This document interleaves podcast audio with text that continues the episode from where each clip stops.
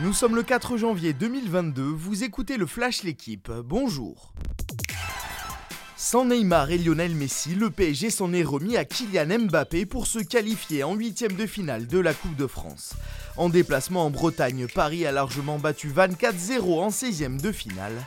Les buteurs pour les Parisiens, Presnel Kipembe et un triplé de Kylian Mbappé. Ce soir, un dernier billet sera attribué au Stade Bollard à l'issue du derby du Nord entre Lens et Lille. Philippe Clément est officiellement le nouvel entraîneur de l'AS Monaco. Le technicien flamand a paraffé hier un contrat avec le club du Rocher jusqu'au 30 juin 2024. Il débarque en principauté auréolé des trois derniers titres de champion de Belgique.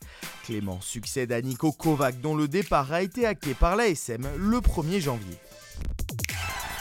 Sacré champion NBA l'été dernier, Axel Toupane pourrait débarquer au Paris Basketball.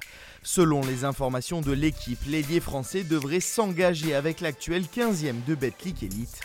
Toupane a été libéré à sa demande de son contrat au Santa Cruz Warriors Angélique.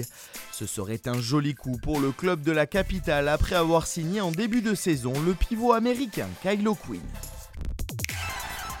Il a attendu 3 ans pour décrocher sa 15e victoire sur le Dakar. Sébastien Loeb a conjuré le sort en remportant hier la seconde étape de cette édition 2022. Deuxième de la première étape, l'Alsacien devance de 3 minutes et 28 secondes Nasser Alatia. Au classement général, Loeb compte 9 minutes et 16 secondes de retard sur le pilote qatari. En moto, Johan Barreda s'adjuge la deuxième étape. Sam Sunderland est lui le nouveau leader du général.